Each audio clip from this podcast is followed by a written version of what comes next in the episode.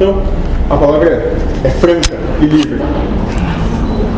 Então, foi solicitado sobre doenças. Né? Doença, o prisma de Deus. Então, sobre a ótica de Deus, vamos falar sobre doenças. Já que a questão foi justamente essa, né? Porque elas existem. Perfeito.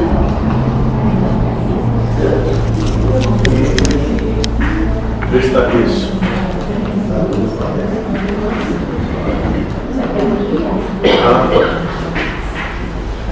Então, como relacionar as doenças com a emanação de Deus, com uma manifestação de Deus?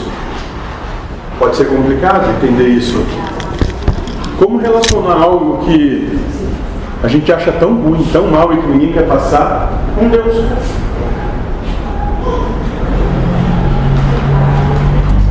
Então, e a nossa resposta é dentro do amor sublime de Deus, ou seja, do que há de maior ante o amor de Deus. A doença é um mal apenas porque você não quer ficar doente. Porém, a doença é o amor de Deus em ação. Essa é a resposta da espiritualidade. Doença é o amor de Deus em ação. E agora vamos desenvolver o porquê dessa linha de pensamento.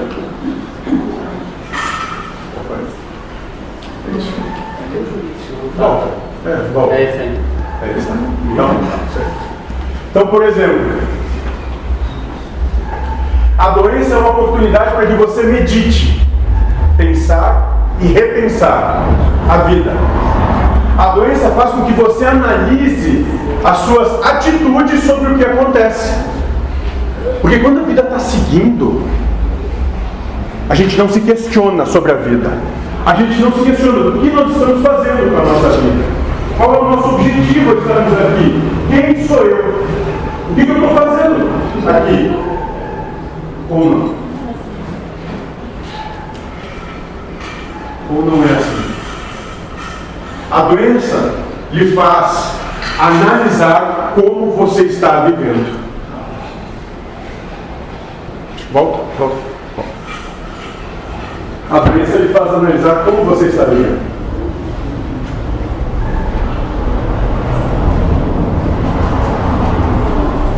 Parem e nisso. Porque quando está tudo bem, quando está tudo certo, quem se lembra de Deus? Quem se lembra da sua incapacidade perante a vida? Quem se lembra do seu lugar real ante a vida? E quando todos estamos saudáveis, bem, são, acreditam ser poderosos. Se acreditam acima do bem e do mal. Aí no amor sublime de Deus, Deus vai te deixar doente para te ver que não é bem assim. Que o buraco é mais baixo. Pode passar.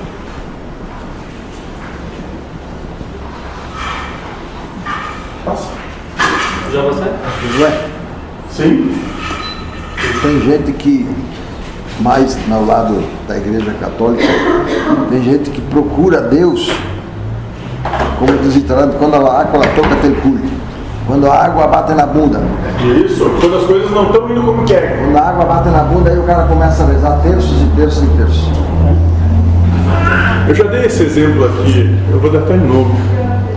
Eu morei no Rio de Janeiro há alguns anos e lá a gente desenvolveu um trabalho com doentes terminais. O que, que a gente fazia? Ia lá para visitar esses caras, essas pessoas. Né? Pessoas que já tinham a plena noção de que não iriam sair daquele quarto. Mas dia e dia, realmente por questão de dias, iriam desencarnar. Eu fosse na primeira porta, era o quarto maior os outros até, tinha uma pessoa e era meio um pouco turrão, bravo. E quando nós fomos entrar para conversar com ele a primeira vez, ele chutou a gente de lá. Né? Tudo bem. Ninguém é obrigado, não tem problema algum. E foi assim as outras, sei lá, sete, oito vezes que a gente foi lá. Dia a cada 15 dias, mais por. Lá pela, sei lá, nona, décima vez, ele permitiu que a gente entrasse. E eu achei até estranho, porque ele recebeu, vocês podem sentar aí e tal. Ele estava, ficou meio, meio acanhado, como pediu.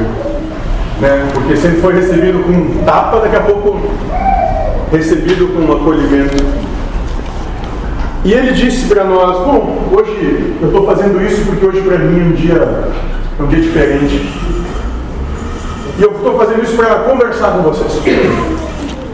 Porque eu entendo que para vocês o trabalho aqui é muito bacana, o que vocês vêm fazer aqui é legal, o que vocês vêm fazer aqui é para dar um ânimo para quem está aqui. Então eu vou contar a minha história de vida para vocês, vocês entenderem como é que funciona a vida. Ele disse: Eu, quando jovem, o mundo me disse que eu tinha que conquistar, que eu tinha que conquistar, realizar, possuir, fazer. Então eu me dediquei. Estudei engenharia, né? montei algumas empresas. Hoje as minhas empresas têm mais de 5 mil funcionários. E eu conquistei tudo que o mundo é capaz de conquistar. Só que nessa conquista eu tive alguns percalços de fazer escolhas. Então eu tive filhos, mas eu não vi meus filhos, mas eu consegui pagar os melhores profissionais para cuidar dos meus filhos. Paguei bem. E foram bem educados, bem capacitados. Tanto é que hoje eles tomam conta da minha empresa, do grupo que eu construí. E hoje, exatamente hoje, fazem dois anos que os meus filhos não vêm me visitar, mas eles pagam os melhores profissionais para cuidar de mim. E por uma coincidência dessa vida hoje, o médico veio e me disse que eu devo ter mais dois ou três dias de vida. Então eu vou falar com você, se você passar aqui. E ele disse, a única coisa que me passa na minha cabeça é que é a música do Titãs, né? Que, ele ouvia muito e falava que eu devia ter trabalhado menos, me importado menos, com problemas pequenos, mas ter morrido de amor.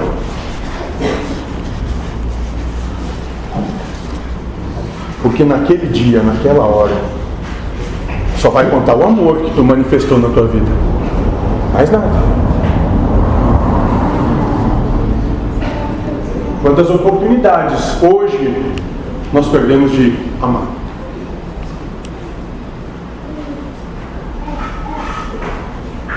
E a doença é essa lembrança que Deus está querendo dizer para cada um de nós. O que tu está fazendo da tua vida? Porque ela é muito frágil. A qualquer estalar de dedos, se vai. O que, que tu está fazendo dela? Por que, que tu está aqui?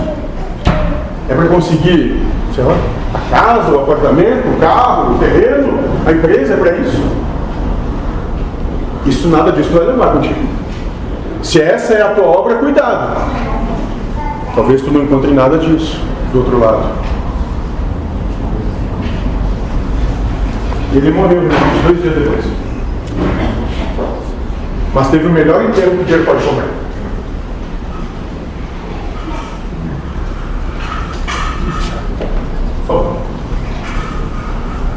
A doença estanca a sua ganância. Quando alguém está doente, está no hospital com um diagnóstico complicado ou sentindo dor e sofrendo por isso, lembra? Nossa, eu devia estar fechando aquela venda. Nossa, eu tenho que cobrar o aluguel. Nossa. Lembra? É só melhorar a dor. Então lembrem. E se vocês não compreenderem que a vida pode ser um pouco mais, Deus vai lembrar vocês de alguma maneira. Seja lá qual você escolher. A doença faz com que você não tome atitudes que no período que se encontra enfermo iria realizar. Quantas brigas será que porque nós estamos enfermos, incapacitados, nós deixamos de realizar?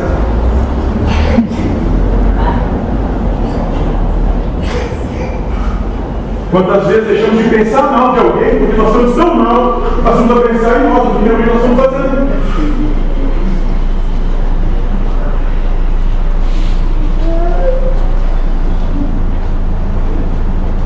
Tudo isso é embutido na doença, mas você não percebe.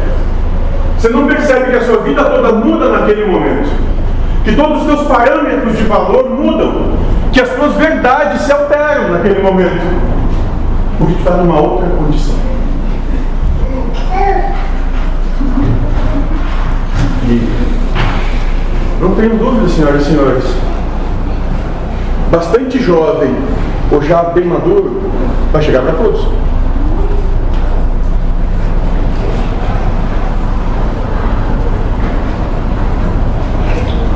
A doença provoca a solidariedade dos outros para consigo. Olha que interessante. Quando nós nos encontramos enfermos, a grande maioria, se não a totalidade daqueles que estão ao nosso redor, começam a nos olhar com empatia. E tem muita gente que a gente diz assim, nossa, eu não gosto dela não, mas ai, tadinha, vamos lá dar uma força. Não é assim? Então olha que outro aspecto maravilhoso. A doença provoca a solidariedade dos outros para consigo. Quando você está no doente, você está mal, o próximo olha para você diferente. É uma oportunidade de manifestar amor.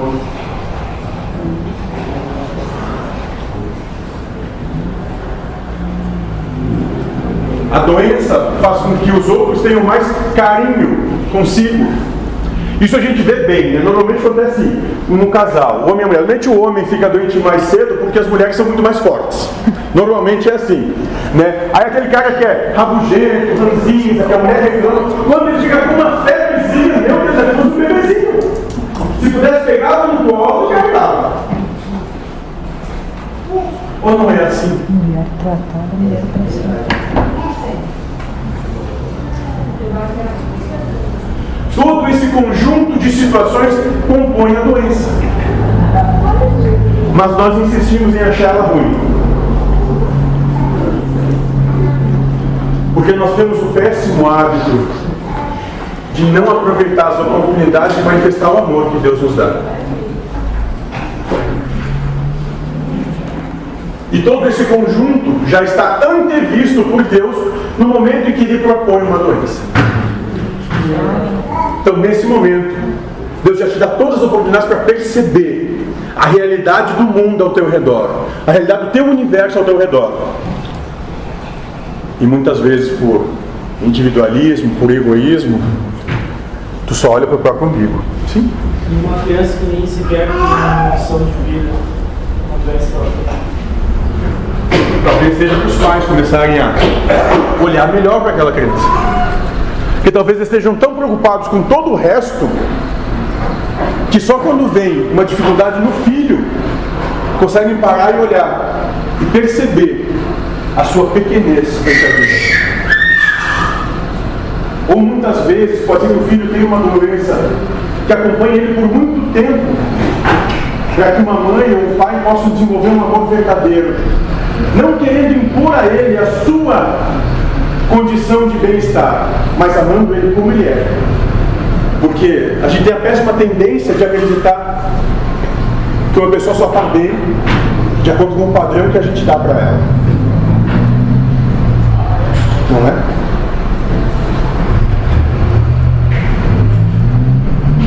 E quem ama não coloca condição, só ama.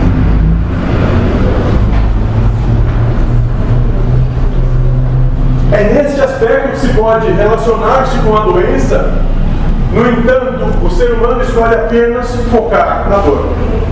A degeneração material, a possibilidade da morte.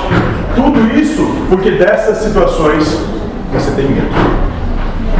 Então, no final, o problema não é a doença, é o medo. Antagonista máximo do amor, o medo. Medo é tudo que te castra, é tudo que te estagna, é tudo que não te permite olhar a realidade como naturalmente se coloca. É só medo. O problema não é a doença, é o medo.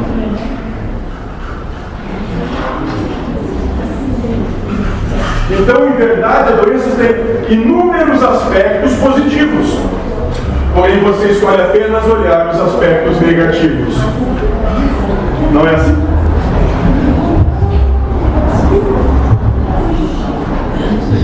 E quando você alcança a lucidez de compreender o todo da doença, você se permite ver o amor de Deus na doença. Porque a doença, ela não vem para provocar cura em corpos. Não é o corpo que interessa para Deus. É a alma, é o espírito, é a condição moral que Deus coloca.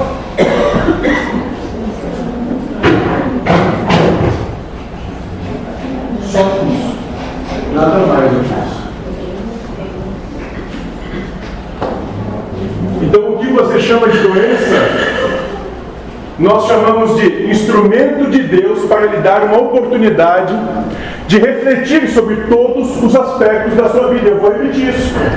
Instrumento de Deus para lhe dar uma oportunidade de refletir sobre todos os aspectos da sua vida. Então, se você não está fazendo isso enquanto você está com uma saúde que você considera boa, cuidado. Deus pode ser que te ajude te dando uma doença, para que você tenha tempo para sobre isso.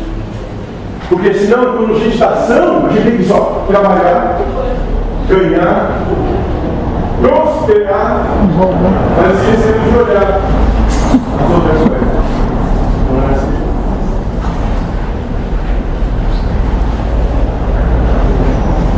Dessa forma, a doença nos oportuniza a fé e resignação.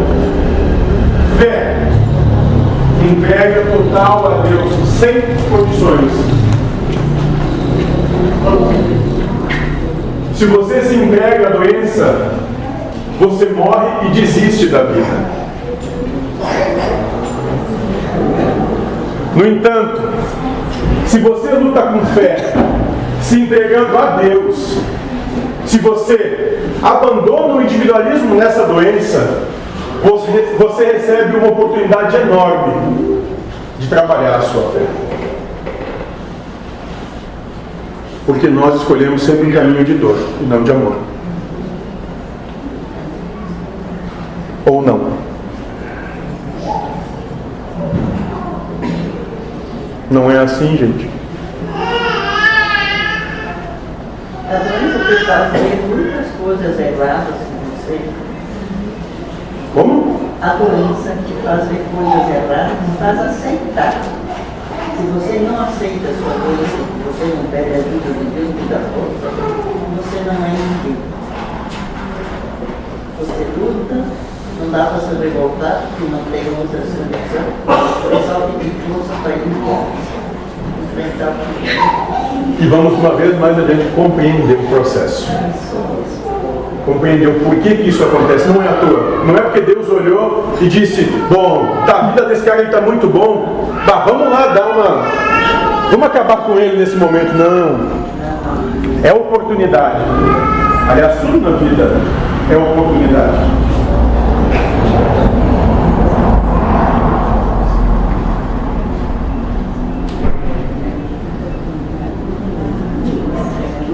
Resignação. Eu estou com uma idade avançada.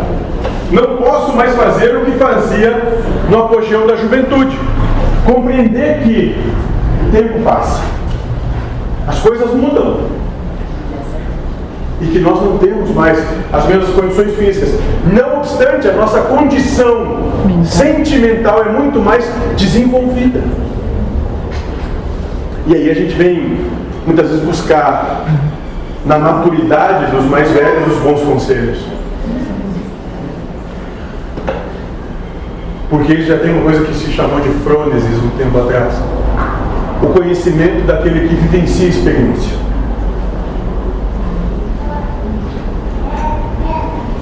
E nesse ponto, quando você não compreende a sua velhice, pois a velhice é uma doença, você busca manter-se falsamente jovem. Esse é um processo muito comum nos nossos dias. Submetendo-se aos mais variados processos e procedimentos para não demonstrar o óbvio que você já tem uma ótima idade. Pasmem. Todos nós vamos chegar. Não, talvez alguns não cheguem. Não tenham essa oportunidade de ter uma ótima idade. Então aproveitem muito bem a idade que você tem agora. Vivendo o seu agora como ele é, sem querer falsear. Eu vi num um desses grupos de WhatsApp que eu acho, às vezes é maravilhoso, os pego os de encontrar lá. E tem uma frase que eu até tenho ela guardada ali, que diz o seguinte, né? Enquanto as mulheres se maquiarem, os homens vão continuar a mentir. Porque os dois estão enganando, de uma forma ou outra. Ou não. Então, quando tu reclamar que ele mente, lembra que tu te maquia. Tu também está mentindo para ele. Isso é só o universo do seu equilíbrio. Não é problema.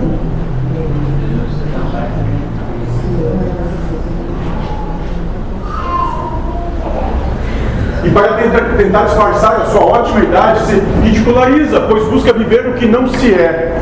Quer se manter moço quando já está na melhor idade. E começa a tentar as coisas assim, ah, mas quando eu consigo fazer isso, eu consigo fazer. Não, não.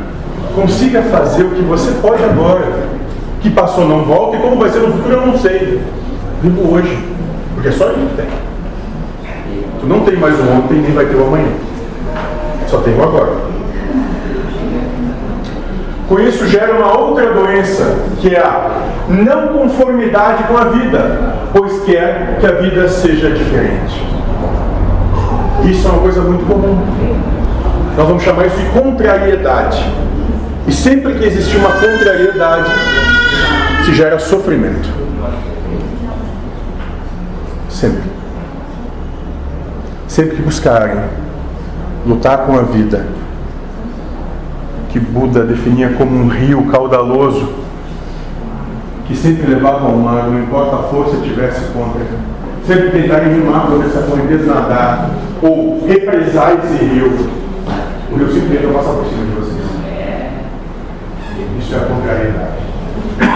E a partir daí, o sofrimento.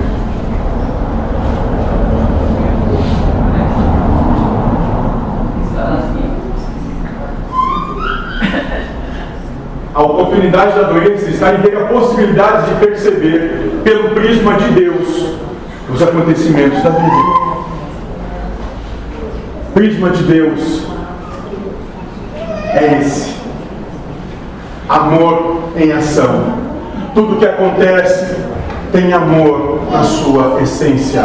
Há sempre um aspecto espiritual por trás disso, uma oportunidade de crescimento moral seu não é alguém que de algum lugar distante diz: Eu vou acabar contigo, eu vou te atazanar.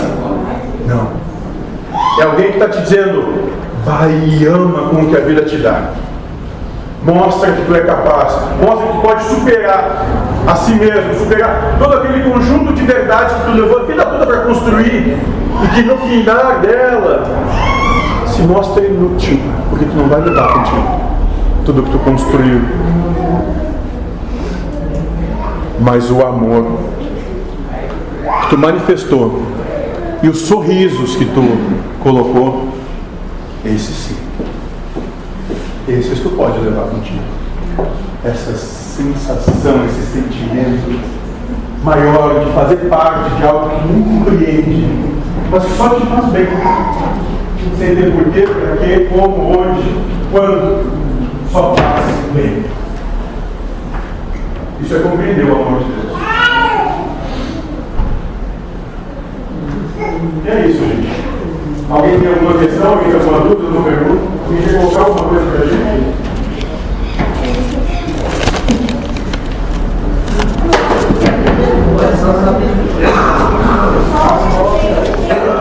Acontece tem um motivo. E esse motivo é a manifestação do amor de Deus na vida de vocês. Não importa se vocês acham isso bom ou ruim. É uma oportunidade de amar. Vamos lá.